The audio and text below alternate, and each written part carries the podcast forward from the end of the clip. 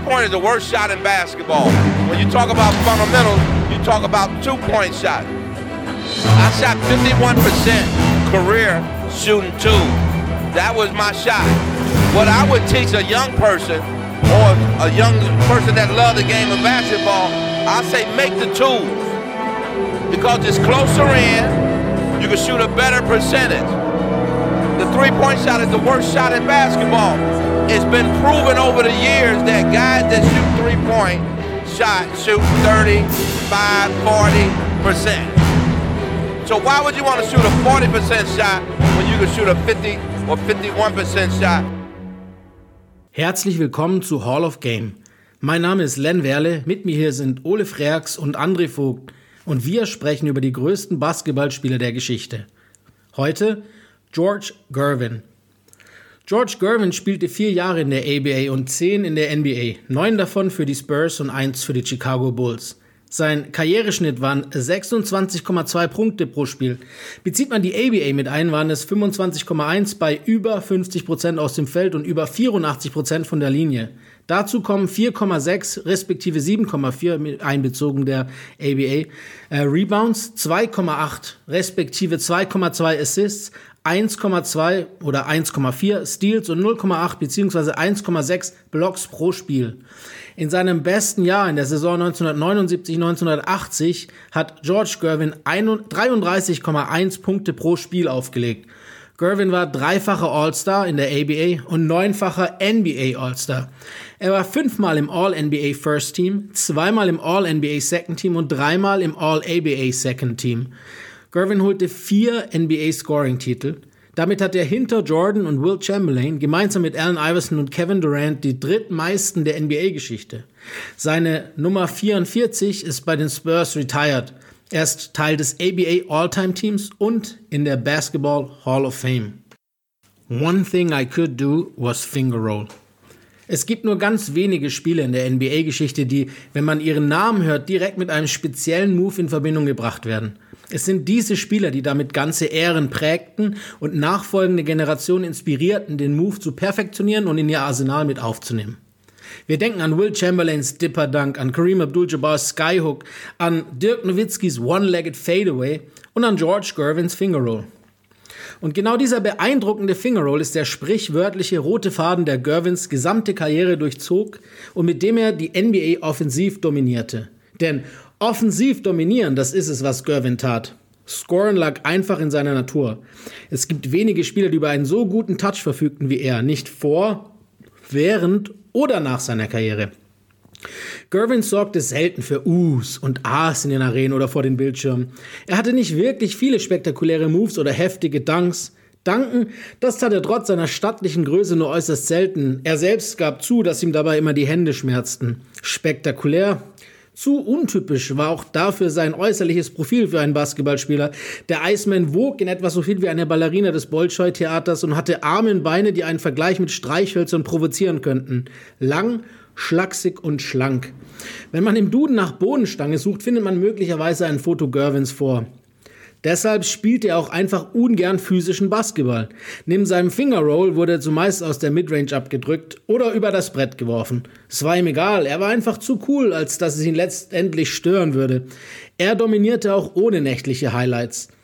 Letztendlich war es nicht nur sein Fingerroll oder seine coole Art, den Ball von überall in den Korb buxieren zu können, sondern auch seine überaus coole Haltung auf dem Court, die Gervin einen der besten Spitznamen der NBA-Geschichte einbrachten der Iceman. Selten jedoch war ein Spitzname passender. Er war der Mann aus Eis. Früher musste er sich aufgrund der wie bereits angesprochenen mangelnden physischen Fähigkeiten auf das Eis in seinen Venen verlassen, das ihm half, Korb um Korb zu erzielen. Zudem zeigte er all denen eine kalte Schulter, die über Jahre seine Defensivarbeit kritisierten. Wer allerdings genau wissen will, wie sehr der Name Iceman zu Gervin passt, der sollte vielleicht David Thompson, der seinerzeit als Skywalker ebenfalls mit einem der coolsten Spitznamen der NBA-Geschichte versehen wurde, über einen schon sicher geglaubten Scoring-Titel fragen. Für die Jüngeren unter euch, die kein Bild von ihm haben und wissen wollen, wer genau dieser 2,1 Meter große, unglaublich schlanke Mensch mit einem Jumper weich wie Seide war. Als vor dieser Saison TNT die legendärsten Fotos der NBA-Geschichte mit aktuellen Stars zu neuen Leben erweckte und Kevin Durant George Gervins Jersey überzog, war das mehr als nur die sprichwörtliche Faust, die aufs Auge passt. Von ein paar Zentimetern hin und her und der besseren Defensivarbeit und Athletik Durants abgesehen, war das ein Match made in heaven. Doch die Karriere Gervins ist auch eine Anreihung der berühmten What-Ifs, der Was wäre wenn's. Was wäre, wenn die Squires Dr. J hätten halten können? Was wäre, wenn die Spurs ihm hätten adäquates Talent zur Seite stellen können? Was wäre, wenn sich Michael Jordan bei Gervins erste Saison in Chicago nicht den Fuß gebrochen hätte? Der Iceman spielte in einer der Zeit vor dem Kabelfernsehen. In einer Zeit, in der NBA-Spiele selten im nationalen Fernsehen zu sehen waren und wenn, dann waren es definitiv nicht die Spurs. Vielleicht ist das auch der Grund, dass wir heute oder dass wenn wir heute über die besten Scorer aller Zeiten sprechen und darüber diskutieren, zumeist die gleichen Spieler genannt werden. Jordan, Kareem, Wilt, Kobe, Durant, eventuell sogar Harden, doch Gervins Name äußerst selten fällt. Zu selten. Vielleicht wird aber, ähnlich wie beim einst als ewig angenommenen Eis, auch die Legacy des Icemans mehr und mehr schmelzen, sei es aufgrund nicht gewonnener Titel, einer nicht sehr populären NBA-Ära oder den ABA-Jahren, die die NBA statistisch leider in keine All-Time-Listen mit einbezieht. Eine Pfütze wird der Iceman allerdings niemals werden. Es gibt ja immer noch den Fingerroll. Ja, so viel zu den Eck- und Randdaten äh, George Gervins. Womit wir eigentlich gleich ins Thema einsteigen. Ähm, Jungs, wie sieht's bei euch aus? Was ist das Erste, woran ihr denkt, wenn, wenn ihr den Namen George Gervin, den Iceman, hört? André, bei dir?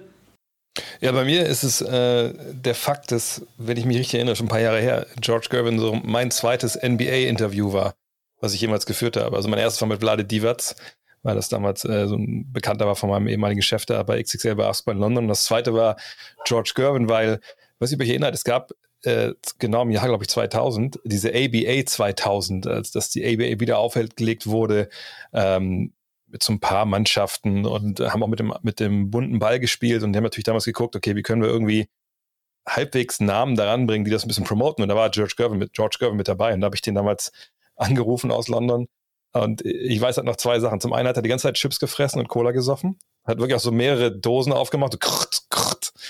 Also ich glaube, es war Cola, kann natürlich auch Bier gewesen sein. Ähm, und das andere war, dass das eigentlich, äh, und Martin, ich glaube, wir haben ihn alle schon mal gesprochen, wahrscheinlich bei irgendwelchen NBA-Events, der ist ja oft dann dabei. Das war dann auch im Jahr 2000 schon einer, dem war ziemlich egal, ähm, was so gerade abgeht in der NBA und was so der Status quo ist. Der, der gibt dir immer, wenn du mit dem sprichst, eben 100% Real Talk. Und das fand ich, fand ich echt cool, weil das einer ist, der auch dann durch Meinung raus hat und Hot Takes, die nicht mehr, ja, sag mal, die Zeit gut überdauert haben. Aber es ist immer eine ehrliche Haut gewesen. Und, und das ist so das Erste, was ich denke, dass ich einfach mit ihm persönliche Erfahrung hatte, was ja aus der Ära bei den allerwenigsten der Fall ist.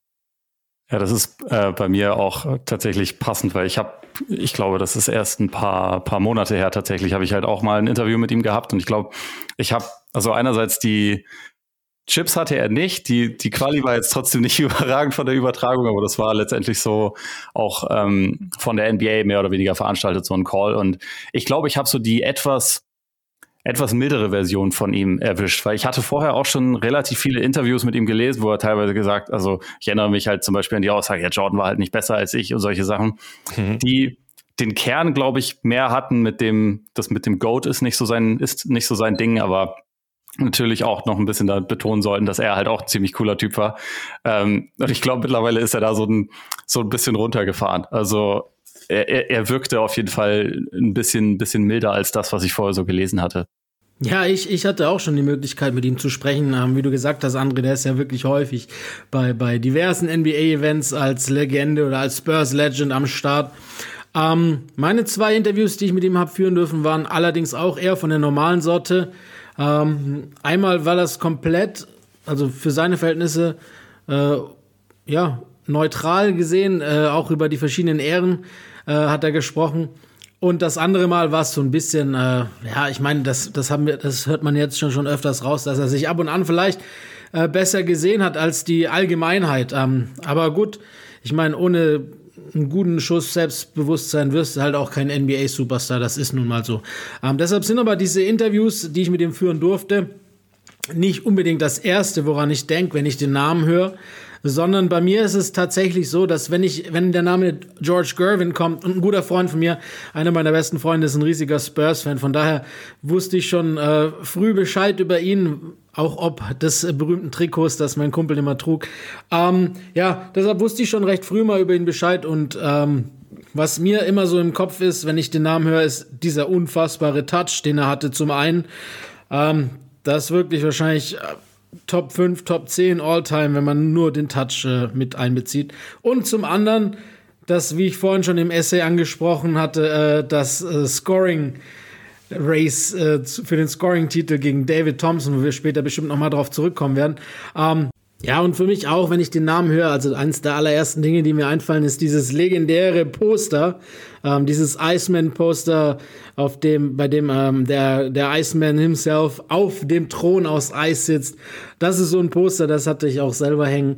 Ähm, das ist für mich eines der Dinge, ja, die mir als erstes einfallen, wenn ich den Iceman sehe oder wenn ich äh, von ihm höre. Und äh, ja, das freut mich auch immer, weil das ist wirklich so ein geiles Poster. Mir kommt auch so dieser, dieser Widerspruch in den Sinn, weil als ich angefangen habe, mich für, mich für Basketball wirklich zu interessieren und das alles so ein bisschen mehr zu verfolgen, waren die Spurs alles aber nicht cool. Also es war halt irgendwie so diese, diese etwas biedere Franchise, die halt immer gut war natürlich und die man deswegen auch irgendwie wertschätzen konnte, aber absolut nicht das, was man irgendwie mit, mit cool in Verbindung gebracht hätte.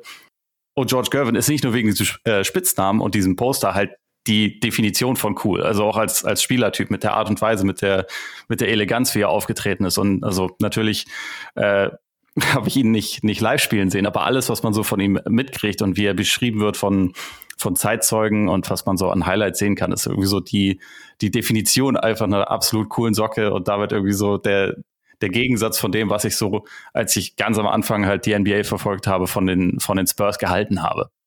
Ich, ich möchte das sogar ein bisschen erweitern. Ich finde, der ist auch ein krasser Gegensatz, da kommen wir sich nachher auch noch zu. Ne, er hat nicht so viel gewonnen in seiner Karriere, um nicht zu sagen, mit Mannschaft hat er gar nichts gewonnen, er war nie in den Finals. Und diese biederen Spurs, die wir alle kennen, natürlich letzten 20 Jahre, die haben nun mal eine ganze Menge gewonnen, obwohl sie eben nicht so cool und nicht so, so flashy waren. Und trotzdem muss man ja sagen, in dieser Zeit, der Grund, warum er ja auch oft bei diesen NBA-Events mit dabei war, auch in Berlin vor ein paar Jahren, als die Spurs da gespielt haben, ist halt, dass er im Endeffekt der Botschafter der Spurs war diese ganze Zeit halt. Ne? Er war ja der, der immer bei den Events da rausgeholt wurde, der bei David Robinson sicherlich auch keinen Bock darauf hat, irgendwo hinzufliegen. Aber er fand das immer geil, das immer gemacht, war bei jedem All-Star-Game dabei und war halt Mr. Spur, bis halt Tim Duncan kam, muss man, glaube ich, ganz klar sagen. Ah, naja, ich würde jetzt nicht so weit gehen wie ihr und sagen, dass die Spurs ein biederes Franchise sind. Ähm, erfolgreich, aber bieder. Dafür haben sie einfach in den letzten Jahrzehnten zu viel schönen Basketball gezeigt und dieses ganze Passspiel und dieser Popovic Basketball, der quasi dann implementiert wurde, äh, ist schon für mich sowohl äh, spektakulär als auch nicht bieder. Ähm, der ist durchaus feierbar und ich glaube, äh, da, da, ja, ich meine, ihr wisst ja, ich weiß ja selber, dass ihr das auch gefeiert habt, wie die Spurs äh, gespielt haben. Für mich sind die nicht bieder gewesen. Davor, ohne Zweifel, nicht erfolgreich gewesen und äh, bieder, also in der, in der Zeit vor Popovic im Endeffekt. Da bin ich 100% bei dir. Aber bei mir ist es ja auch so ein bisschen wie bei Ole ich habe auch nicht die Möglichkeit gehabt, ihn live zu sehen. Und damals, man muss halt auch sagen, ne, er ist in, er hat in einer Zeit gespielt, die sehr undankbar äh, war. Die NBA war da gerade in so einer Talsohle. Ähm, kaum einer hat die NBA angeguckt, äh, keine Live-Spiele im Fernsehen, beziehungsweise kaum. Die Spurs dann erst zweimal nicht. Äh, ja, also die NBA war komplett unbeliebt und ähm, aus dem Grund gibt es halt leider auch wenig Footage und ähm, wenig, ja, außer jetzt auch mal so ganze Spiele, ne, die man sich rein, reinpfeifen könnte. Es gibt immer nur so Highlights und Ausschnitte. Von daher ist, wie gesagt, bin ich da bei Ole. Ich habe ihn leider auch nicht äh, spielen sehen und bin da auch äh, auf Hören, Sagen und Zeitzeugen ähm, angewiesen, die mir das äh, glaubhaft äh, wieder geben können. Vielleicht hast ja du, André, äh, das ein oder andere Spiel gesehen deiner äh, Zeit. Auch mit der Scheiße, Alter. Was ist denn das denn für ein mieser Diss hier? Und gerade mit dem Abi fertig wird. ja, genau, genau. Alter. Das ist hart, das ist hart. ja, okay, okay, fair enough, fair enough. ähm, ja, wenn wir, wenn wir jetzt den, den Iceman betrachten, George Gervin so als ähm, Spielertyp, Spielerprofil, wie, wie, wie, ja, einfach so auch zum Einordnen. Ähm, wie würdest du ihn denn da sehen, André? Also ich, ich finde immer so, wenn man in die Geschichte der NBA guckt, dann gibt es in, in jeder Ära irgendwie so einen Spieler, der einfach irgendwas hat, so, ne? Der, der einen irgendwie einfach mitnimmt und, und, und kickt. Und selbst in so einer Ära wie jetzt hier in den 70ern, ne, späte 70er, frühe 80er, wo man eigentlich sagt, so ja, da gab es sicherlich auch andere, ne? Ganz am Ende kommt dann eben äh, Magic und, und Bird und natürlich auch äh, Mike dazu. Aber irgendwie gibt es dann immer so Spieler in diesen Äras, wo man sagt, ja, das, das irgendwie, der ist irgendwie cool, der hat was. Und das ist halt Gervin für mich in dieser Zeit, ne, 70er, 80er, dieser Übergang, was zum Beispiel danach dann Dominic Wilkins ist, ne, oder vielleicht davor Pete Maravich, also Jungs, die irgendwie mega gut funktionieren, natürlich gerade offensiv, aber irgendwie, wie eben schon mal erwähnt, die es nicht schaffen, in, in dieses, diesen, auf diesen absoluten Olymp oben drauf zu sagen, nein, das ist ein Winner, ne, der hat der äh, Titel gewonnen, das ist einer der absolut besten aller Zeiten. Und, und ich finde, bei ihm trifft das halt alles zu. Und das war ein, ihr habt schon angesprochen, unglaublich eleganter Spieler, ja, dieser Finger Roll, ähm, wo er selber gesagt hat, oft genug, ich habe den nicht erfunden, ne? ich, ich habe den von, du hast auch schon, habe ich in deinem Essay gerade äh, gesagt, äh, von Dr. J, ne? von, von Will Chamberlain, Connie Hawkins, glaube ich, auch eine Inspiration für ihn gewesen. Ne? Von denen habe ich das halt äh, mir abgeguckt und habe es dann als perfektioniert. Und aber dieses Spiel, was er hatte, oder auch diesen, diesen, diesen Wurf, das war ja ein, einfach ein Jumpshot, den du heute nicht mehr findest in der NBA. Und das war so wirklich, also damit rechts geworfen, der Arm war halt wirklich rechts vom Kopf weg, so eine sehr, sehr weit hinten, also nicht hinterm Kopf, aber einfach gerade so hoch, auch ganz, ganz schwer zu blocken. Und er war ja mit 2,1 Meter eins auch groß für einen Shooting Guard. Ähm, und hatte so ein ganz, ganz eigenes Game, ähm, was ich wirklich feier bis heute, weil es einfach, wie gesagt, so super elegant aussieht. Aber er ist eben einer aus dieser, dieser Reihe von Spielern, so geil die waren und so cool die waren, die halt nie was gewonnen haben. Und das ist immer direkt der zweite Absatz, glaube ich, bei der Bio von ihm. Ne? Das ist immer erstmal ein geiler Typ, aber. Und das ist halt so ein bisschen schade, aber da gibt es natürlich auch Gründe für, äh, über die wir heute sicher auch noch sprechen werden. Äh, er war halt dann nicht, er war ein geiler Scorer, er war ein geiler Zocker, aber er war sicherlich nicht der ultimative Gewinner.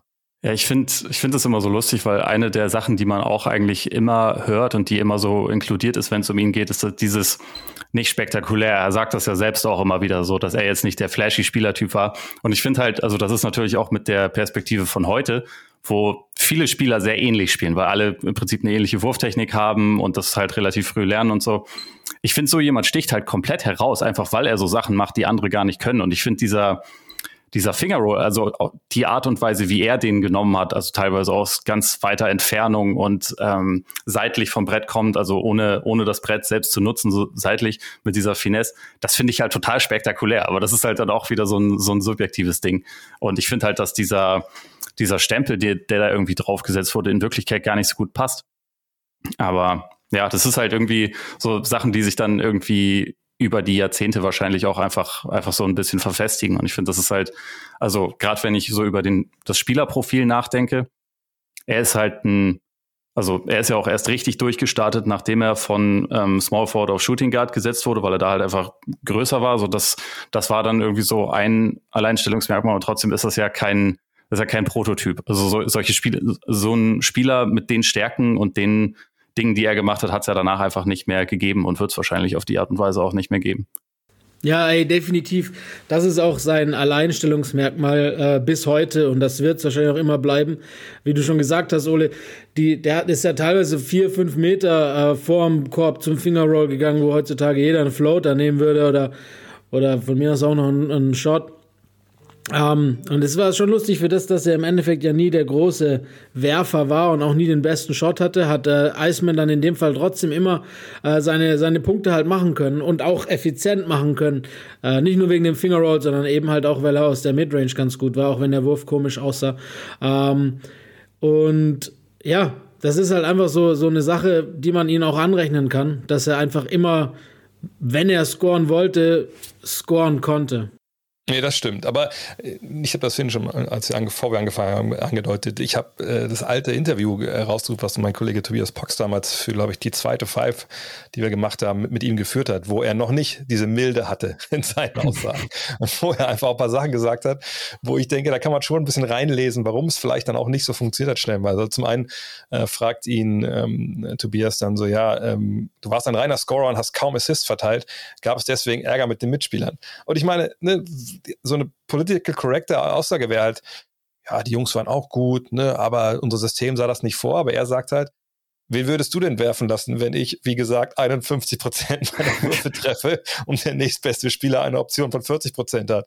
Es war letztlich die Entscheidung meiner Trainer. Sie sucht mir Mitspieler aus, die gerne passen und mir den Ball gaben. Und meine, das ist natürlich so ein bisschen in beide Richtungen argumentiert. Aber dann gibt es noch eine andere Geschichte, die ich auch ähm, echt spannend finde. Da wird er nämlich gefragt, äh, San Antonio, klar, da, da bist du allen in Erinnerung, aber du warst in Virginia davor, ne, auch mit, mit ähm, Dr. J und dann fragte ihn, ähm, bla bla, du wärst jedoch eigentlich nie nach Texas gewechselt, wenn es hätte sein müssen, denn du fühltest dich bei deinem ersten Club, den Virginia Spires aus der ABA, sehr wohl, oder? Und dann sagte er, definitiv, ich war echt glücklich in Norfolk in Virginia und jetzt kommt, ich war Single und es gab dort drei schwarze Unis und für mich als Afroamerikaner war das sehr angenehm. Ich hatte echt eine gute Zeit und wollte nicht weg. So, ne? Dann denke ich halt auch, okay, das war ja natürlich auch wilde Zeiten damals in, in, in der ABA natürlich noch mehr als in der NBA. Und ähm, ich, will ich will jetzt gar nicht schmälern, was er erreicht hat. Das ist einfach alles Wahnsinn, vor allem wenn man seine Vorgeschichte kennt. Aber ich glaube wirklich, dass er nicht der Typ war, wie ein, wie ein Magic oder wie ein Bird, wie gesagt, die ja kurz Zeit dann danach erst kommen, äh, oder auch wie, wie Dr. J, der natürlich auch kein, äh, kein Auge trocken gelassen hat. Aber ähm, ich, ich glaube wirklich, für ihn war das so, ey, ich score, ich, das ist mein Job, ich bin ein Scorer und für alles andere müssen die anderen sich vielleicht ein bisschen äh, an Arsch aufreißen. Und defensiv muss man auch sagen, das war ja nicht mal akzeptabel, was er gemacht hat. Das war ja einfach nur, deine Defense ist, du machst 25 und der Gegner macht nur 20. So, also das war ja sein Ding im Endeffekt.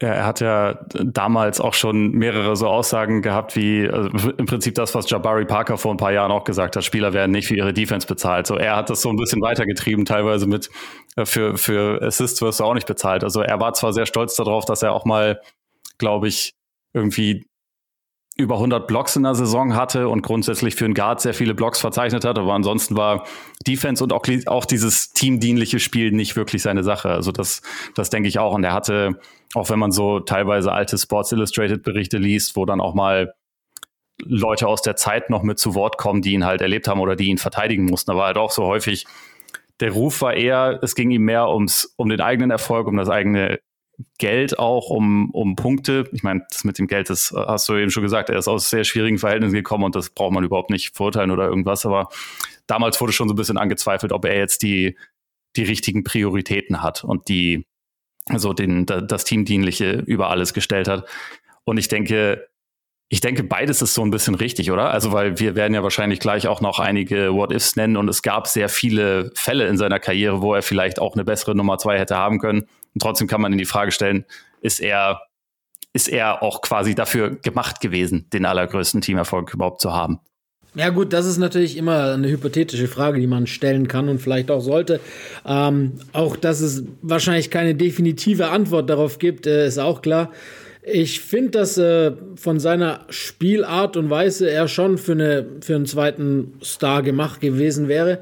Allerdings wahrscheinlich äh, klar klarifiziert als 1b, nenne ich es jetzt mal, und, und, nicht als ebenbürtiger Partner. Da, da bin ich dann schon auch bei dir.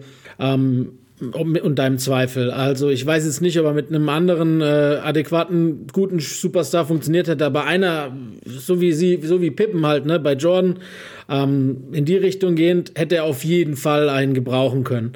Und den hätte er auch angenommen. Gerade so einer, der ihm halt auch den Rücken frei hält, äh, defensiv, dass er halt vorne sein Ding macht und er hinten äh, verteidigt, wie er will, so wie zum Beispiel auch Clay über Jahre hinweg Steph geholfen hat in der Verteidigung und immer den besten Spieler gegardet hat ähm, um ihm eben offensiv dann mehr Möglichkeiten zu geben und auch mehr Luft zu geben. Äh, ich glaube, so eine Konstellation wäre für den Iceman auch sehr interessant gewesen. Äh, da wäre er auch nicht abgeneigt gewesen, aber es hat halt nie funktioniert. Und man muss auch sagen, ja, wie gesagt, das einzige Mal, als er halt einen hatte, ähm, ist mit Dr. J gewesen und da wissen wir alle, das hat äh, leider nicht lang funktioniert und das war nicht das Problem der beiden, sondern das waren Geldprobleme der Squires und dann mussten die für ein Apple und ein Ei eben halt leider den Doktor abgeben. It was good, man. You know, for me to to join the you know squad and play with Doc. You know, Doc was Mr. ABA back then, so you know, for me to be his teammate, you know, I was more in awe. You know, out of respect, and um, so you know, me and him used to play one on one all the time. Uh, I credit him, man, with a lot of uh, uh, support you know, during my early age, man, you know, where he kind of took me under his wing. And, know, I spent a lot of time with him and you know, he he, he kind of helped build up my confidence as a, a young pro. And um, I never forget him. I never thank him. He, every, even today, you'll hear him call me Rook. Also von daher muss man halt leider auch sagen, dass, äh, dass man es bei George Gervin nie wirklich äh, versucht hat oder man hat es nie wirklich gesehen, dass er in seiner Prime einen an die Seite gestellt bekommen hat, der auch wirklich, wirklich gut war. Ähm, seine Mitspieler waren halt wirklich nicht die besten und dafür hat er schon auch einiges gezeigt.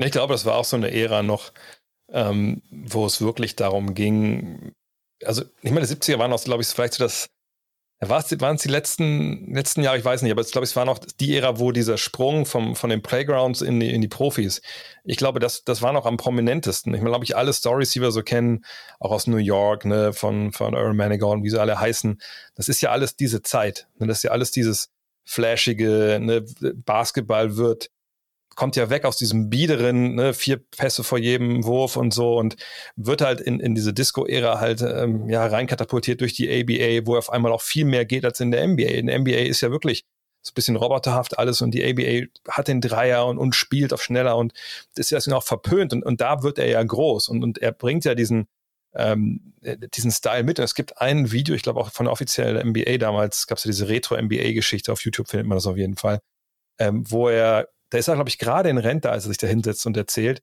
Und da wird er so ein bisschen gefragt, ähm, ich, ich weiß gar nicht noch, was der Aufhänger ist. Jemand fängt da irgendwie an zu erzählen und sagt, naja, als ich äh, in Detroit, wo er herkommt, äh, auf der Straße gespielt habe und Playground, da waren eine Menge Jungs, äh, ne, die, die dachten auch, sie sind gut und, und die waren auch gar nicht schlecht. Naja, und die spielen alle immer noch. Ich spiele kein Basketball mehr und die sagen immer, jetzt komm doch mal zurück, lass mal am Freiplatz spielen. Und sage ich nur, hey, ich, ich, ich glaube, glaub, er sagt, ich bin kein industrieller Basketballspieler mehr. Oder irgendwie so sagt er halt. Und dann war er so, nee. Ich, und, dann, und dann sagt er noch, irgendwie auch vollkommen auf Zusammenhang, also es gibt gar keinen Grund, dass du sagst, dann so, naja, ich kann ja noch spielen. Mir will gerade gerade keiner Geld dafür bezahlen. Deswegen spiele ich nicht mehr. Und das ist halt so, das finde ich, sagt auch so viel über Selbstständigkeit aus Motto, ey, ich bin der, der den Ball in den Korb werft. Ähm, ich mache das für Geld. No pay, no play.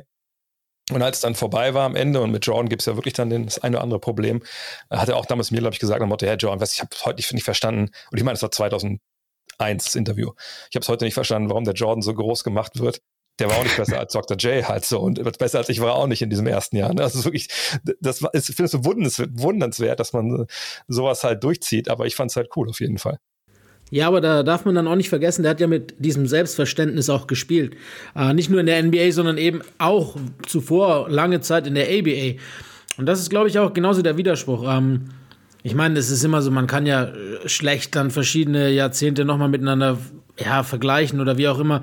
Aber, aber die ABA ist auf jeden Fall deutlich näher an der heutigen NBA, als die damalige NBA es war äh, Dreierlinie, flashiger gespielt, hier mal ein Zauberpass und so weiter und so fort. Und äh, für eine gewisse Zeit, auch wenn es jetzt der Vergleich sicherlich hinkt, war eben George Gervin auch der Michael Jordan der damaligen ABA. Ähm, also metaphorisch gesehen wahrscheinlich, jetzt nicht auf, vom, vom Spielstil her oder vom Impact her, zumindest später. Ähm, aber er war halt eben auch so, so ein brutaler Scorer, der ähm, im Endeffekt machen konnte, was er wollte in der Offensive. Und ich glaube, das war auch der Grund, oder das ist auch der Grund, warum George Gervin überhaupt dieses Selbstverständnis hat, mit dem er dann auch immer, ja, mit dem er durch den Tag gegangen ist und mit, ja, mit dem, äh, mit diesem Selbstverständnis halt dann auch eben diese ganzen Vergleiche seinerseits und, und diese Zitate und, und Statements von ihm, dass er halt eben sich vor keinem verstecken muss und dass eben er eins der besten NBA-Talents ist, die es je gab. Ähm, die sind natürlich, die kommen dadurch empor, natürlich. Äh, ist ja auch klar. Ähm, aber das ist auch ein Punkt, der mir persönlich ein bisschen so schon jetzt nicht nur in seinem Falle, auch bei, bei Dr. J und bei, bei Moses, ähm, das ist, ist, ist einfach so, die ABA wird so ein bisschen vergessen in der, von der NBA. Ähm, ich meine, klar, wir haben die Stats, kann man sich nachgucken äh, und, und, und, anlesen, äh, nachlesen. Aber das Problem ist ja, guck mal, die, die NBA und die ABLs, die damals äh, gemerged sind, das war ja eine, keine feindliche Übernahme oder das war ja nicht irgendwie, dass, dass die einen von den anderen geschluckt wurden. Das war ja eine Partnerschaft, das war ein Merger. So, die einen haben gesagt, wir schließen uns an, die anderen auch, also wir schließen uns zu einer Liga zusammen. Das war ja nichts Feindliches. Das war ja im Endeffekt aus 2 mach 1, ist ja nur halt der Name der NBAs geblieben. Im Endeffekt. Da sind auch viele Sachen von der ABA adaptiert worden, das wissen wir alle. Und ich finde es dann deshalb immer ein bisschen schwach, historisch gesehen, oder eben auch, wenn man äh, Karrieren dieser Spieler bewertet, wie jetzt eben George Gervin und die anderen beiden, die ich eben genannt habe, als Beispiel Moses Malone ähm, und Dr. J, dass, dass eben da zu wenig Augenmerk drauf gelegt wird, dass die NBA die Statistiken von der ABA nicht offiziell mit einführt. Dass halt dann in den All-Time-Scoring-Listen äh, die Punkte, die in der ABA gemacht wurden, zum Beispiel jetzt bei Gervin, einfach in der, in der NBA nicht gezählt werden.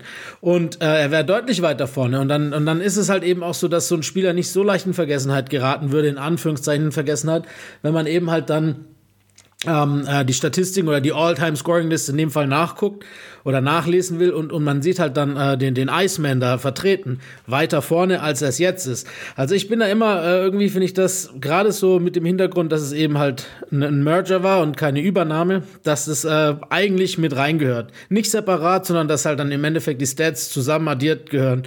Das ist meine Meinung. Ähm, sowohl All-Stars als auch ja, die, die, die ganzen äh, Counting-Stats und äh, All-NBA-Teams oder ABA-Teams in dem Fall. Äh, wie, wie, sie, wie seht ihr denn das?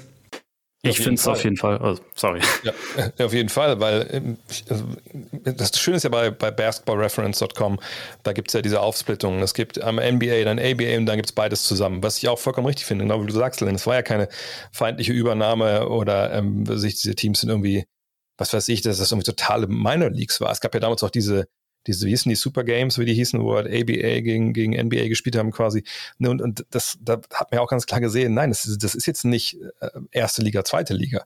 So, und ähm, von daher, Gervin, wenn wir mal schauen, also wenn wir alle Punkte zusammenzählen, dann ist er ähm, an Nummer 17, also Top 20, noch vor Tim Duncan im Übrigen, beziehungsweise genau hinter Dominic Wilkins, so, den ich schon ein Spiel gebracht habe, äh, und auch nicht so weit weg von Camera Anthony, der vielleicht der Spieler wäre, den ich in dieser Ära da, da reinpacken würde, in diese Kaste.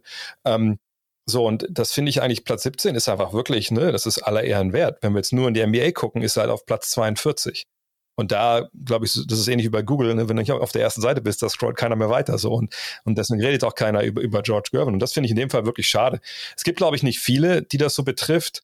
Klar, es ist Dr. J einer, ne? aber der ist jetzt in, äh, wenn man NBA und ABA zusammenzieht, ist er Achter. Und äh, ja, Moses auch noch, genau. Aber Moses ist ja Top 10, weißt du? Da denke ich immer so, das ändert jetzt nicht viel an seinem Status.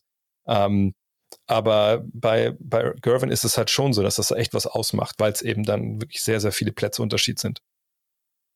Ja, ich finde auch, dass das beides definitiv zusammengehört. Und ich glaube, das, das Gute bei Gervin ist immerhin, und deshalb würde ich auch sagen, also dass seine, seine Legacy insofern auch trotzdem den Leuten, die sich ein bisschen mehr damit befassen, auch bewusst ist, dass er halt, also wie du vorhin auch schon gesagt hast, diese ähm, diese Scoring-Kronen halt hatte, dass er, glaube die Liga dreimal in Folge auch beim, beim Scoring angeführt hat. Das hat halt einfach, das hat halt sonst kaum jemand geschafft. Ich finde, das, das krasseste Beispiel ist ja einfach wirklich Dr. J, weil der hat den, also die, die wichtigsten Awards eigentlich und die, die meisten Erfolge hatte er halt in der ABA und das wird dann manchmal vielleicht so ein bisschen ja, nicht, nicht stiefmütterlich, aber schon so ein klein, also ein bisschen mehr klein geredet, so von wegen, ja, die haben keine Defense gespielt, die haben den eh nicht gefault damit, weil er das, das Aushängeschild der Liga war und so. Bei Gervin ist es ja wenigstens so, dass der Peak einfach absolut in der NBA und nicht in der ABA war. Und trotzdem finde ich aber grundsätzlich, es gibt eigentlich kein gutes Argument dafür, diese, diese Listen nicht auch zusammen gelten zu lassen und die Punkte mitzuzählen.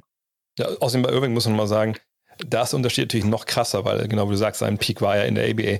Der ist, ja. wenn man nur auf die NBA-Punkte guckt, ist er bei, ist auf Platz 73 und er und Rick Barry sind so die beiden, die da, glaube ich, am meisten drunter leiden. Obwohl Rick Barry einfach, muss man auch sagen, ziemlich unangenehmer Mensch ist und deswegen von vielen ziemlich, ziemlich schlecht geredet wurde. Trägt dazu bei, ja. Berechtigung hatte. Aber bei Irving, Irving hat natürlich einen großen Vorteil, dass er war ja nun mal Mr. ABA und, und, und seine Spielweise im Vergleich zu, äh, zu IS, schon angesprochen, also für unsere Augen ist das immer noch total spektakulär oder wieder total spektakulär, wie er gespielt hat. Aber damals, als der Dunk in den 70ern ja noch, ich, ich, ich finde so, das ist so, wie, wie wenn man so, so ein Basketball sieht, ein junger Basketball. Also wenn man anfängt, man kann danken zum ersten Mal, macht man nichts anderes, ne? Bis die Schwielen an den Händen sind. Und so ähnlich, finde ich, ist es auf so einer Metaebene auch. In den 70ern das war ja das Ding. Ne? Wenn du einen Dank gesehen hast irgendwo im Spiel, das, das haben die Leute ja nie gesehen. Deswegen ist ja auch dann so einer wie Dr. J, der ja direkt dann so die Sachen kann, ne? das gibt ja die tausend Gerüchte, ne? auch im Spiel ein Dank von der Freiwurflinie und so. das hat sich natürlich so verfestigt bei den Menschen und, und, und das war cool und das war neu und das ist so das absolute Superstar-Ding. Und deswegen hat, glaube ich, Irving auch äh, diesen eigentlichen Standortnachteil da mit den Punkten aus der ABA, die nicht zählen, ja ganz anders weggesteckt, weil er als der Typ galt, als die urbane Legende, ne, wo irgendwie jeder Journalist von damals irgendeine krasse Story hatte, hatte wo er ihn gesehen hat, von, von, von wo, wo, von weiß wo abgesprungen ist. Und das hatte natürlich Gervin dann nicht so. Und deshalb, glaube ich, fällt er da so ein bisschen runter. Ähm, und Dr. J hat einfach Glück, dass der da, ja, der Doktor war und einfach das Aushängeschild.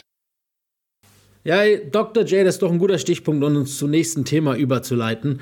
Ähm, das passt wie die Faust aufs Auge, weil George Gervin eben halt auch ein Spieler war, der relativ viele What-Ifs, in Anführungszeichen, was wäre, wenn's durch seine Karriere oder durch sein ganzes Basketballleben gezogen hat. Ähm, klar, das haben viele, aber bei ihm ist vielleicht nochmal vermehrt ein Augenmerk drauf zu werfen, da eben seine ganze Career Trajectory in dem Fall hätte anders laufen können. Zum Beispiel, was wäre eben, wie wir es gerade angesprochen haben, wenn Dr. J nicht gleich äh, gegangen wäre, in Anführungszeichen verkauft wurde. Ähm, wir haben es schon vorhin angerissen, was wäre mit einer vernünftigen 2 gewesen, das haben wir schon so leicht angerissen. Was wäre, wenn sich Jordan nicht den Fuß gebrochen hätte, als er nach Chicago kam, der, der, Dok äh, der, der Iceman? Ähm, oder eben, was wäre, wenn er nach Phoenix in die NBA gegangen wäre? Also, weiß nicht, ob es äh, nach zwei Jahren in der ABA ähm, hat er die, war eligible für den NBA Draft und wurde eben auch von Phoenix gedraftet, hat sich aber dann entschieden, bei den Spurs in der ABA zu bleiben. Äh, das ist, wie gesagt, nur eins von den vielen, die ich jetzt mal so angerissen habe. Äh, das vielleicht so die bekanntesten. Ähm, was würdet ihr so sagen, was so, ja, die größten oder, oder die härtesten What-Ifs sind, die eventuell seine Karriere hätten auf einen ganz anderen Weg bringen können?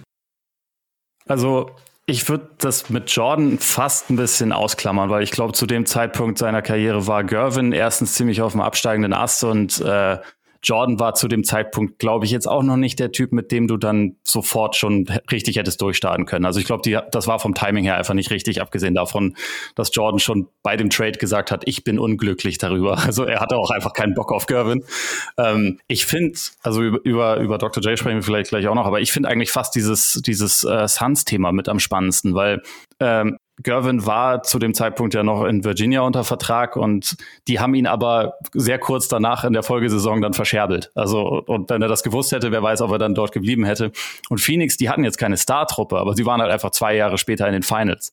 Und das ist halt dann, ich meine, ist natürlich überhaupt nicht gesagt, dass das Team dann so funktioniert, wenn er da drin ist und dass sie dann, dass sie dann irgendwie auch die Finals erreichen oder Meister werden oder was auch immer.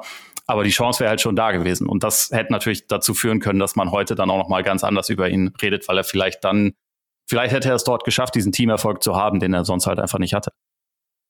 Ja, und ich, ich frage mich auch, ich meine, wie gesagt, es ist immer so leicht zu sagen, ja, der ABA haben die nur rauf und runter und das war denen alles scheißegal, sowas ja nur auch nicht, aber was wäre denn gewesen, wenn er in, in einem anderen Umfeld halt dann aufwächst, so basketballerisch, dann als, als junger Mensch? Ne? Er geht ja auch relativ früh für diese Zeit dann in, in die Profis und bei der, bei der ABA auch, dem war ja alles egal, die haben ja auch Moses Malone damals aus, aus der Highschool geholt, was ja in der NBA einfach so nicht, nicht gegangen wäre wahrscheinlich. Und hätte er vielleicht in einem strukturierteren Basketballumfeld vielleicht angefangen, wäre das anders gewesen. Das weiß man halt nicht. Ne? Also ist immer schwer zu sagen, wir haben die in Virginia damals trainiert. Ähm, ich finde, es gibt beziehungsweise auch gerade eine, eine äh, interessante aktuelle Parallele, die Geschichte in, in Boston, ne? Mit, mit Jalen Brown und Jason Tatum, wenn man sagt, das sind zwei offensiv hochbegabte Flügelspieler, die aber es irgendwie nicht so richtig hinkriegen, ihre Mitspieler besser zu machen. Und ich glaube, das ist so der ein wirklich ein Vorwurf, den man ihm ja machen muss, finde ich, so, ne, dass er das ja nicht hinbekommen hat. Klar, wenn er denkt, alle anderen äh, werfen nur 40 Prozent, ich werfe 50 und das ist einfach eine, das ist Advanced Analytics, dann muss ich natürlich werfen so. Ähm, dann ist es, ist es vielleicht hat er auch super Basketball Brain gehabt und die Leute waren einfach nicht gut genug. Aber ich, ich, ich glaube wirklich, dass er nicht so ein wie soll ich das jetzt ausdrücken? Ich glaube nicht, dass er ein Boston Celtic gewesen wäre, wenn was ich meine. Ja. Einer, der hinkommt ne, und dann sofort weiß, okay, sowas, was Popovic ja witzigerweise in San Antonio immer wollte, Spieler who are over themselves, ne, die halt verstehen, ich krieg schon meine Punkte hier und, ne, und ähm, wenn wir gewinnen, dann ist das für alle gut. Und ich glaube, zu diesem Schluss ist er, glaube ich, nie gekommen in seiner Karriere.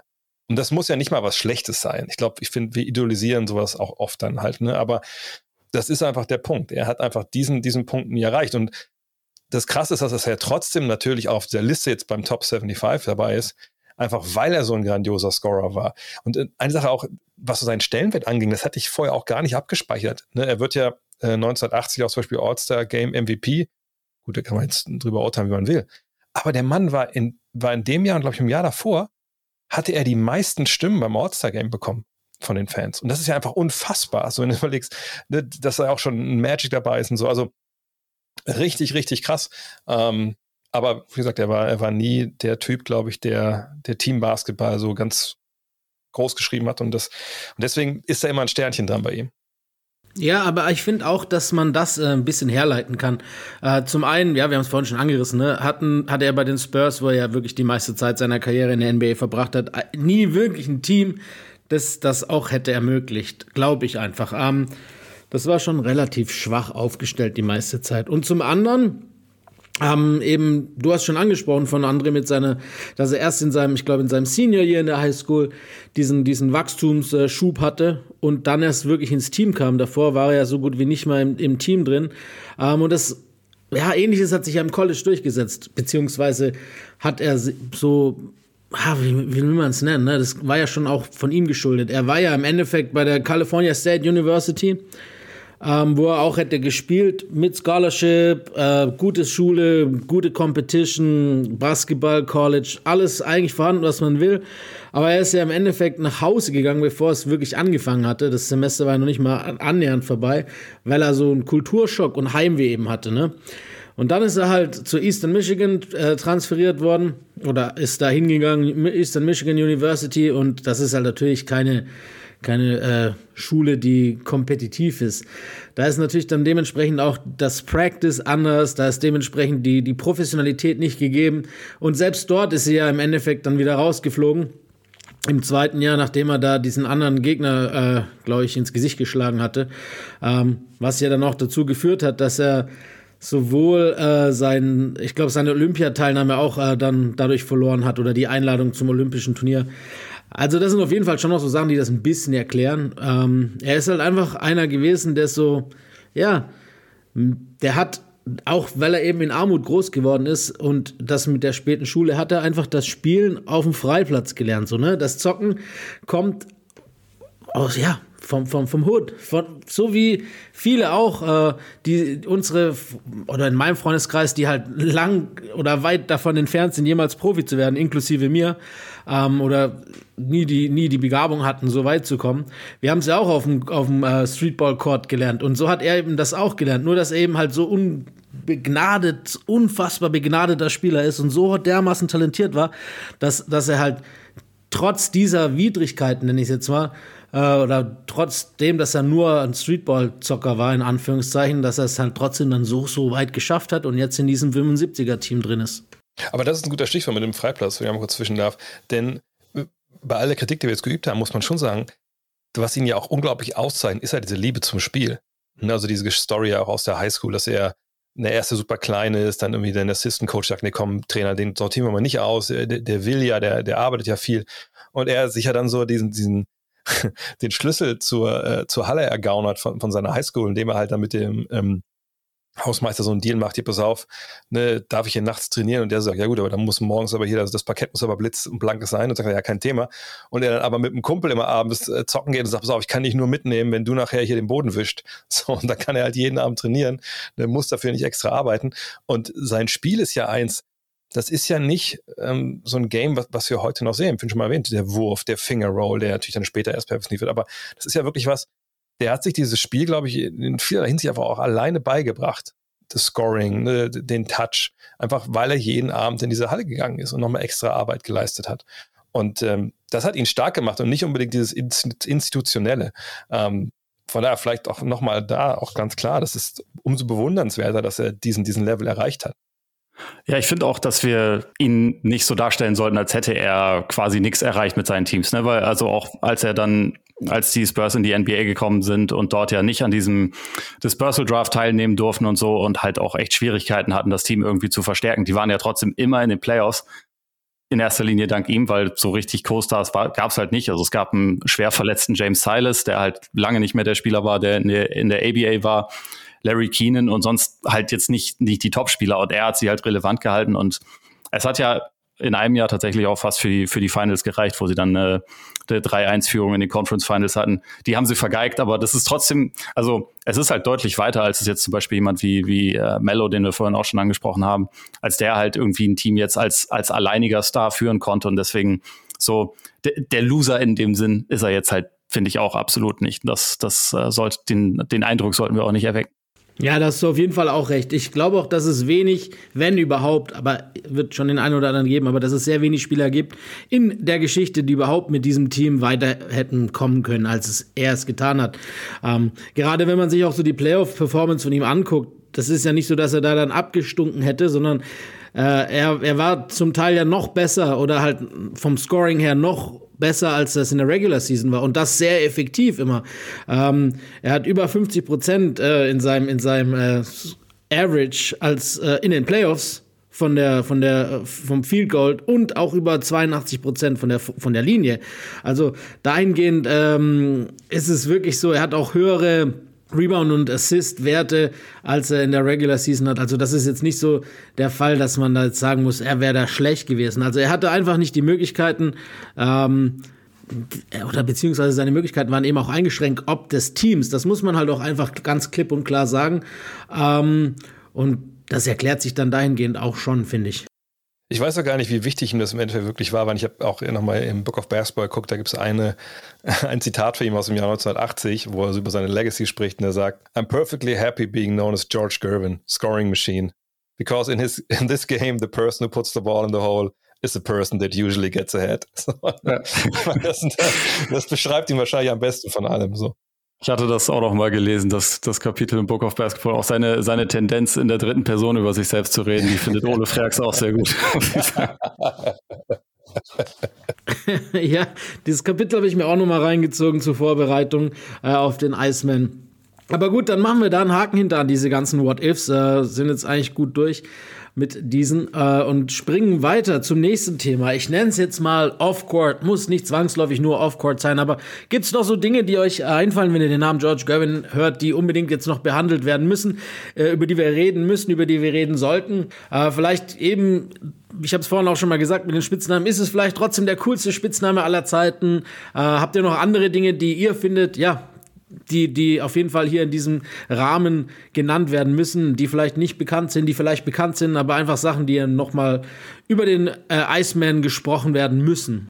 Also auf jeden Fall, dass der, dass der Spitzname ursprünglich, also Fatty Taylor, sein, sein ähm, Mitspieler hat ihm den ja gegeben und ursprünglich war das wohl Iceberg Slim, halt nach diesem, nach diesem äh, durchaus renommierten Zuhälter, der halt dann zum, äh, zum geläuterten Zuhälter wurde und diverse Bücher geschrieben hat. Ich habe das Buch tatsächlich sogar mal äh, gelesen, als ich noch jung war und es nicht besser wusste. Aber äh, das, das war halt ursprünglich der, der Anlass und irgendwann einigte man sich dann auf Iceman, weil es auch ein kleines bisschen ja, freundlicher nach draußen ist, glaube ich.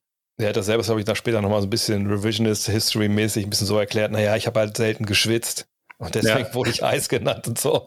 Ähm, ja, das ist auf jeden Fall auch echt, echt geil so. Aber ähm, bei ihm muss ich sagen, aber ist natürlich, eigentlich ist es nicht Offcourt, aber du hast schon mal kurz angerissen, äh, Len, diese Scoring Race da ähm, damals gegen David Thompson. Das war einfach, einfach so krass, wo ähm, er ja weiß, dass Thompson wie viel aufgelegt hat? Ich glaube 73. Ja, ja, ich habe mir die ganzen Stats ja, rausgeschrieben. Ja, ähm, dann erzähl du es. Ja. Also am letzten äh, Spieltag der Regular Season 1977, 78 lagen nur 15 Punkte total gesehen zwischen Gervin und Thompson. Also Thompson war derjenige, der 15 Punkte hinter Gervin war im, im Scoring Race und äh, hatte auch das frühere Spiel an dem Abend.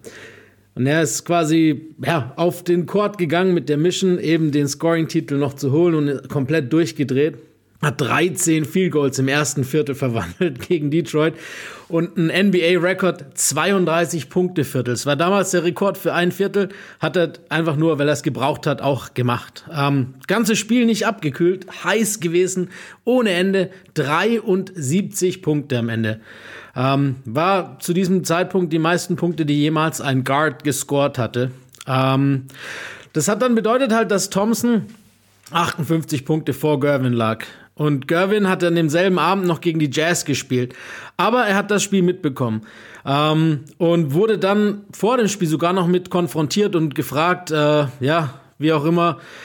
Und ähm, ja, er war sogar ein bisschen besorgt darum, muss man einfach auch sagen. Aber leider im Sinne des Skywalkers äh, hat Gervin auch äh, alles andere als schlechten Start in das Spiel gehabt. Ist komplett heiß gelaufen und hatte ähm, die 58 Punkte, die er eigentlich noch gebraucht hätte, fast schon zur Halbzeit. 20 Punkte gehabt im ersten Viertel. Und dann hat er lustigerweise Thompsons gerade aufgestellten, ganz kurzlebigen in dem Fall, äh, Viertelrekord wieder gebrochen und hat 33 Punkte im zweiten Viertel gemacht, hatte also schon 53 Punkte zur Halbzeit. Äh, hat am Ende dann nur 63 Punkte gehabt, weil er dann, nachdem er es geschafft hatte, dritte und vierte Viertel fast nicht mehr gespielt hat. Also hat er quasi Thompson mit, ich glaube, 27,22 zu 27,15 Punkten pro Spiel äh, noch wieder zurückgerundet sozusagen und den NBA Scoring Titel gewonnen. Ähm, ja, traurigerweise gibt es von dem Footage leider, äh, von dem Spiel leider kein Footage. Nicht mal Highlights.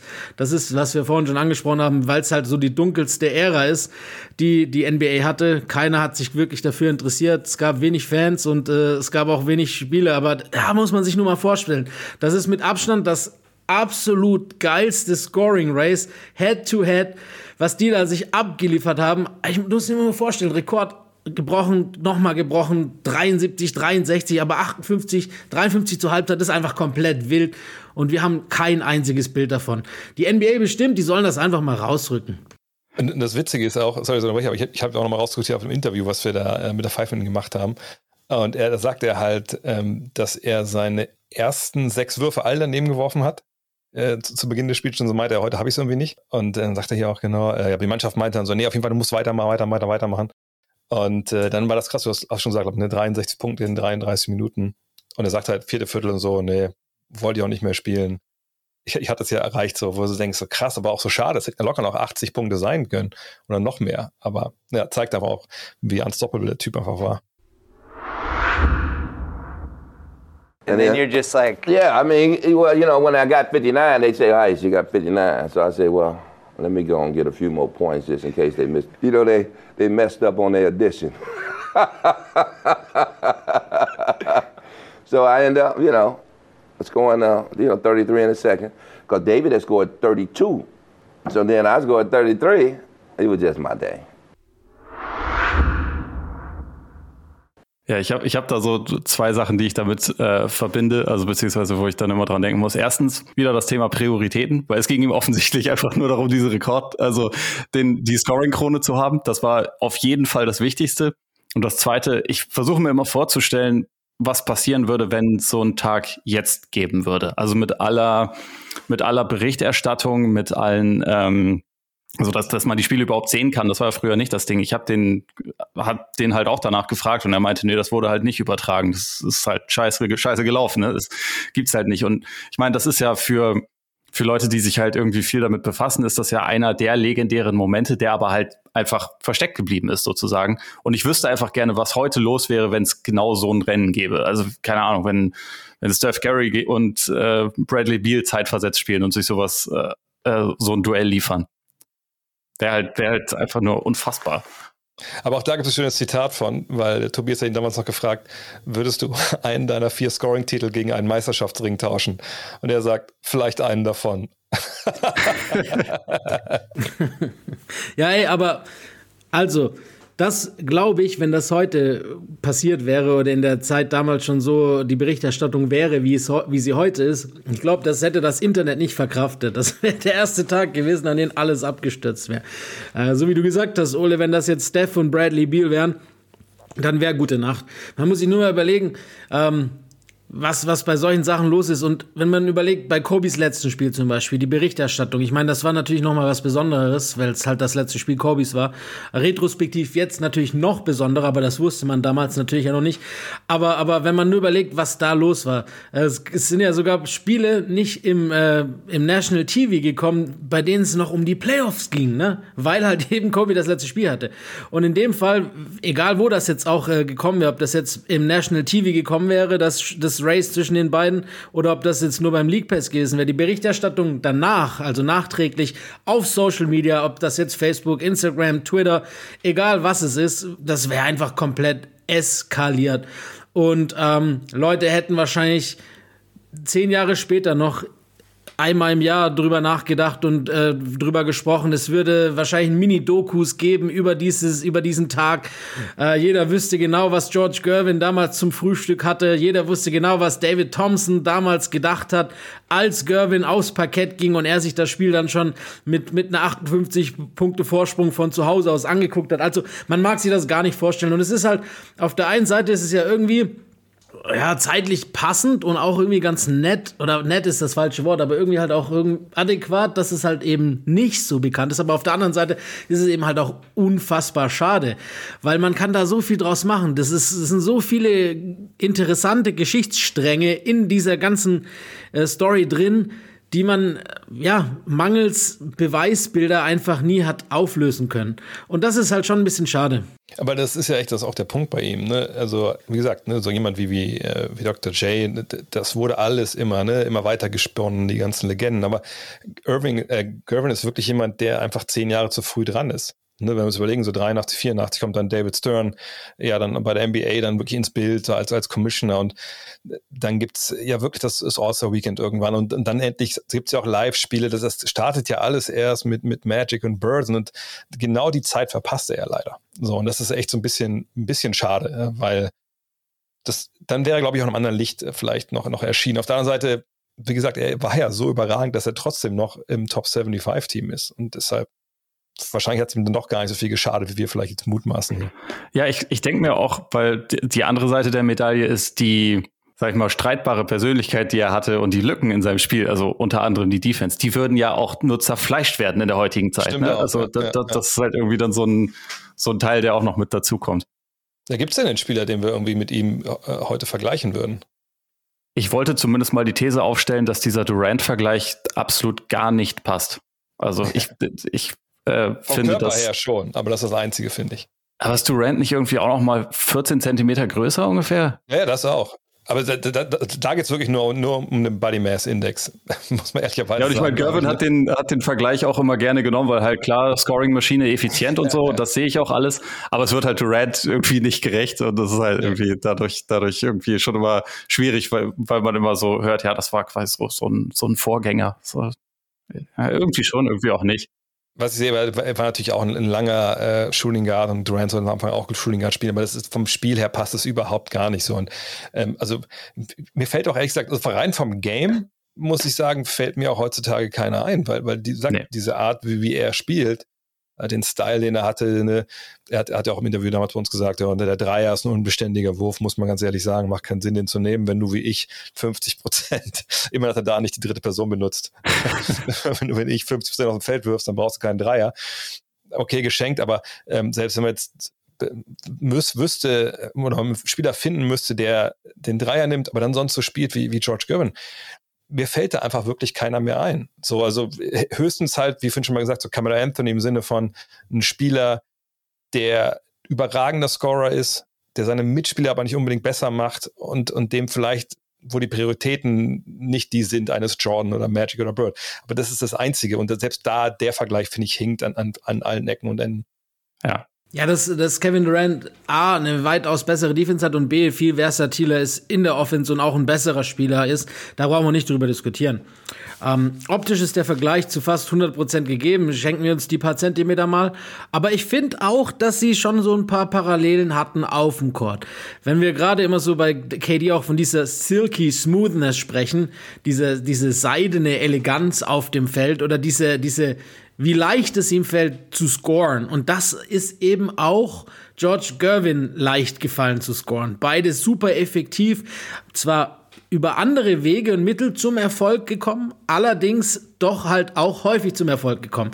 Und ich finde, das ist schon noch so die Parallele, die gegeben ist. André, du sagst schon richtig, es ist unheimlich schwer, äh, ein passendes Augenmerk zu finden oder einen passenden Gegenpol zu finden in der heutigen NBA oder auch in der 80er, 90er Jahre, der quasi Gervins Spiel ähm, ähnelt. Das ist, ähm, das ist halt auch vielleicht gerade so, dass er eben über wir haben es vorhin schon angesprochen, die Physis nicht gekommen ist, auch wenig verteidigt hat und, und sie selbst viel gemacht hat selber und diesen Finger Roll und keinen wirklichen Wurf allerdings so einen komisch aussehenden Jumper, der dann trotzdem oft reinging, viel übers Brett ging und so. Ähm, das ist, spricht ja eigentlich auch für den Iceman selber, dass es da dann keine Vergleiche gibt, weil sein Spiel halt eben so einzigartig war und nur er mit dieser Art Spiel eben zum Punkterfolg gekommen ist. Ähm, wobei da heute wahrscheinlich viel mehr geblockt werden würde, als, als es damals war. Wenn man von, von aktuellen oder Spielern in der Neuzeit, nenne ich es jetzt mal, vielleicht noch ein paar Vergleiche ziehen will, manchmal äh, habe ich so das Gefühl, dass zum Beispiel Dwayne Wade noch so ein ganz gut passender Vergleich ist. Einfach nur auch, weil Wade natürlich anderes Spielerprofil, anderer Spielertyp, aber Wade auch selber ungern die Dreier genommen hat. Äh, oft so, wenn er genommen, geworfen, geworfen hat, Halbdistanz oder eben auch im, äh, in der Paint für den Guard sehr viel, der, der Wade damals. Und eben diese Würfe übers Brett. Ähm, hat Wade auch zu seinem eher Repertoire schnell und früh hinzugefügt, also gerade übers Backboard zu gehen, was eben halt auch Gervin macht. Ähm, sonst äh, ist es echt schwierig. Ich finde, Donovan Mitchell hat manchmal noch so ein paar Sachen, die, die sein Spiel widerspiegeln. Aber ja, also sonst habt ihr recht, es ist echt schwierig, einen passenden Vergleich zu finden. Nur mal zu illustrieren, ähm, ich habe mir natürlich gestern und heute auch nochmal wirklich alles, und das sind ja meistens die gleichen Szenen auf YouTube in den verschiedenen Videos, ich habe mir alles mal angeguckt. Äh, ihr habt es sicherlich auch gemacht. Habt ihr irgendwo mal ein Pick and Roll gesehen? dass er gelaufen ist? Das sind immer nur ISOs und Post-Ups, so, die ich gesehen habe. Ja, und ganz viel Fastbreak, ne? Also das, ja, genau, dafür ja. waren die Spurs ja auch berühmt, dass sie halt einfach dann so schnell wie möglich die ganze Zeit gespielt haben. Genau, also deswegen ist es so schwer, da irgendwie jetzt irgendeinen Vergleich zu finden, auch weil das Spiel sich ja so krank geändert hat in, in der Zeit. Von daher ist es einfach wirklich, also bevor wirklich es losging mit diesen, mit dieser industriellen Basketballerproduktion in den USA, mit, mit Basketballcamps und äh, keine Ahnung, ne, mit Shooting Doctors und so, da gab es eben Leute wie George Gervin und die gibt es einfach jetzt nicht. Zumindest gibt es sie nicht in der NBA. Körperlich Pokuschewski natürlich noch. Aber ja, ja, das stimmt. ja, ansonsten, ich, ich war nur, also wegen der, ich konzentriere mich auf das, was ich gut kann und wo ich weiß, dass ich damit effizient bin. Da dachte ich noch an DeMar Rosen, der halt auch sich so ein paar Trends verweigert hat, aber ist natürlich trotzdem eigentlich ein ganz anderer Spieler. Also allein schon, weil er mehr Playmaking macht, nicht so ein Scorer ist in der Hinsicht, aber das hat so diese, diese eine Komponente zum Beispiel. Und bei KD ist natürlich auch noch, dass es halt einfach unglaublich leicht aussieht, meistens, was er macht. Das stimmt. Ohne, dass es leicht ist. Das passt dann noch ganz gut. Ja, genau, aber das ist halt, wie gesagt, habe ich ja schon angesprochen, genau das, was ihn dann eben auch so besonders macht. Dieses Alleinstellungsmerkmal, ähm, ja, spricht ja irgendwie auch für sich. Gut, dann, dann äh, finden wir uns einfach damit ab, dass es schwierig ist, für den Iceman einen passenden Vergleich zu finden. Und ich werfe jetzt nochmal einfach äh, wild in die Runde. Gibt es noch Dinge, die angesprochen werden müssen äh, über den Iceman, privat oder auf dem Feld? Ja, was mir auch einfällt, ist natürlich diese Drogensache. Die ist ja gefühlt, müssen wir wahrscheinlich bei jedem thematisieren, der in den 70ern gespielt hat. Äh, bei ihm war das ja, also wenn ich mich richtig erinnere, gar nicht so sehr dass man jetzt schon in, in, seinen besten Tagen dachte, uh, guck mal, war jetzt irgendwie, irgendwas stimmt aber nicht, sondern das kam, glaube ich, erst relativ am Schluss. Äh, hatte aber auch später gesprochen, dass er mal der Alkohol hat eine Rolle gespielt. Klar, Koks hat eine Rolle gespielt, aber das hat ihn, glaube ich, gar nicht während seiner besten Zeit so beeinflusst. Ich glaube, da hat er relativ das, das ganz gut umschifft so. Aber vielleicht wäre die Karriere einfach noch ein paar, paar Jahre länger gegangen, wenn es da nicht die Probleme gegab, gegeben hätte. Ähm, oder war er halt trotzdem vorher irgendwie schon so ein bisschen abhängig? Das ist so, eine Frage, die ich mir stelle. Ja, auch, also weil die, die Karriere vor allem ja auch ohne irgendwelche heftigen Verletzungen dann sehr schnell endete. Ne? Also er ist zwar dann noch in Europa gewesen und hat da noch weiter gezockt, auch für ein paar Jahre und auch noch auf einem recht hohen Niveau, aber so diese, diese Prime war halt einfach nicht lang. Deswegen ist das, ist das Gerücht auch, also natürlich auch, wenn man irgendwie auf seine körperlichen Voraussetzungen schaut, kann man schon irgendwie verstehen, wo es herkommt, dass, es, dass sich das halt irgendwie immer gehalten hat. Und vielleicht mal was, was Europa angeht. Also 86, 87 bei Banco Roma. Dann verliert sich so ein bisschen die Spur. Dann spielt er bei den Quad City Thunder nochmal in der CBA und dann bei TDK Manresa. Also auch so, so ganz, wie gesagt, aber die, über die Zeit habe ich auch kaum was gefunden, wenn ich ehrlich bin, weil es euch da besser, besser ging. Ja, aber selbst da hat er noch produziert, also zumindest an Punkten. Äh, bei Romans 26,1 pro Spiel und ähm, bei Manresa in Spanien, da war er sogar schon 38, ne? Ähm, und war auch lang nicht mehr so schnell, aber hatte immer noch seinen Instinkt und hatte 25,5 Punkte im Schnitt, was in Europa ja schon extrem viel ist aufgelegt. Ja, das, da, da muss irgendwie, da, da müssen wir nochmal bei ihm anrufen, wenn er mal wieder Zeit hat. Oder beim nächsten NBA-Event nochmal fragen, was da eigentlich los war. Dann äh, eine Frage, die ich sonst noch hätte, ich meine, die habe ich ihm auch gestellt, aber warum ist der Finger Roll in der Form ausgestorben? Also hm. ist der, ist der Move eurer Meinung nach, also zumindest, ich meine, es gibt ja jetzt auch noch Finger Rolls, aber das, was man jetzt als Finger Roll bezeichnet, hat ja wenig mit dem zu tun, was er damals gemacht hat. Meint ihr, der Wurf ist zu schwer, zu kompliziert? Es gibt einfach bessere Alternativen. Sieht man ihn vielleicht irgendwann nochmal? Ja, ich würde schon noch sagen, dass es eine Mischung aus beidem ist. Zum einen ist der Move unglaublich schwierig äh, ja, nachzumachen, äh, in der Form, in der Skirvin gemacht hat. Wir haben es ja vorhin angesprochen, der war teilweise drei Meter weg vom, vom äh, Rim, als er dann den Fingerroll angebracht hat. Zum anderen ist es heute auch einfach äh, ersetzt worden. Ähm, es gibt ja immer noch Fingerrolls, das, äh, das dürfen wir nicht falsch verstehen, nur halt nicht in der Art. Ne? So ein Fingerroll kurz vorm Korb gibt's ja immer noch ab und an, ähm, aber nicht in der Form, in der Skirvin gemacht hat. Und das liegt halt zum einen daran, dass es so schwer ist und zum anderen äh, wurde der Move halt ersetzt ähm, da mit Runner, mit Floater, da gibt es so viele andere und wahrscheinlich auch einfachere Wege mittlerweile, ähm, die eben halt dann das, ja, obsolet gemacht haben. Zum einen, dass es da eine Weiterentwicklung gab. Also wenn wir überlegen, ich glaube nicht, dass in den 70ern irgendwer einen Floater geworfen hat. Hm. Ähm, ich, ich, kann mich erinnern, als hier ähm, äh, Juan Carlos Navarro damals äh, in die NBA kam, nach, nach Washington oder Memphis, ich weiß gar nicht, Washington, glaube ich, ne? Ähm, da sagt er, ey, was macht der La Bomba? Das, das, war ja, das war ja sein Floater, also was ist das denn eigentlich für ein Wurf? So. Und, und äh, jetzt will ich sagen, er hat das wieder zurück in die NBA gebracht, aber das war so das erste Mal, wo ich es wieder wahrgenommen, wo ich diesen Wurf wahrgenommen habe. Ähm, und eigentlich hat das ja ganz viele also ganz ähnliche Parallelen natürlich. Es geht darum, du willst einen Shotblocker überspielen, ne? du willst gucken, dass du und ne, da einfach den Ball rüber lobst. Und ich, ich glaube einfach, dass das weniger Ballgefühl vielleicht ähm, braucht, hm. wenn du einfach von unten einfach das Ding hochstößt, als wenn du das über die Finger gleiten lässt, so, weil es ja auch ein bisschen mehr mit der normalen Wurfbewegung zu tun hat. Und dann bin ich mir auch relativ sicher, dass mit dem Finger Roll du heutzutage nicht so wirklich weiterkommst ne, in, der, in der Defense, ja, gegen eine Defense, gute Defense, weil damals, A, muss man sagen, bei Gervin, er hat natürlich auch gesagt, oft einen kleinen Gegenspieler gehabt. Klar musste er auch dann mal gegen Big Man und da hat er den Fingerroll angebracht. Aber ähm, er kam ja aus dem Dribbling. Er hat ja auch ein Händchen gehabt dafür, konnte Dinge hoch ablegen. Ich glaube, heutzutage ist das nicht so leicht. Ich, mir fällt auch jetzt gar nicht wirklich die Situation ein, wo ich sagen würde, da würde ich jetzt den Fingerroll, zum Beispiel so einen Floater halt äh, vorziehen. Weil du musst den Ball ja steil abwerfen, so nach oben das, also ich glaube, es gibt auch ein, ein, Video von The Ringer äh, bei YouTube, wo sie auch mit dem Fingerroll sprechen und sagen, Fingerroll ist nicht einfach nur ein Unterhandkorbleger, sondern du musst den Ball ja nach oben und der Ball muss von oben in den Korb reinfallen, wirklich so, ne, so ein Teardrop-mäßig. Ich glaube ehrlich gesagt, dass der, der Floater ihn einfach abgelöst hat, weil der einfacher zu erlernen ist und wahrscheinlich auch ein bisschen schneller anzubringen, weil du eben nicht so aus quasi von unten den Ball irgendwie so, so loslassen musst, sondern du kannst ihn hoch, hochstoßen, sag ich mal. Ja, es ist, es ist definitiv ein praktischerer Move.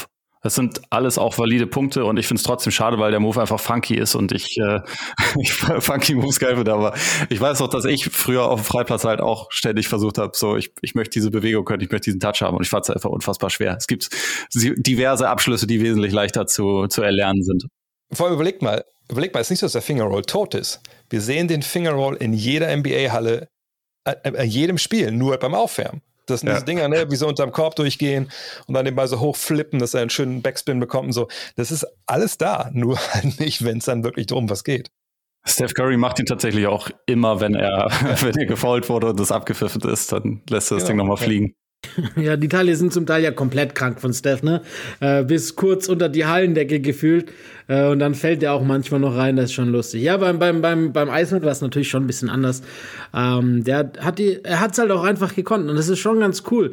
Ähm, er hat das ja auch gesagt, das ist das, das Ding, one thing I could do was finger roll. Und das war halt sein Ding. Ja, ja, und das, das ist ja auch das Ding, weil gerade damals, für nochmal mal zurückkommen, ne, er war frühen Spieler, der sich viel selber beigebracht hat. Der hat gemerkt, oh, das funktioniert.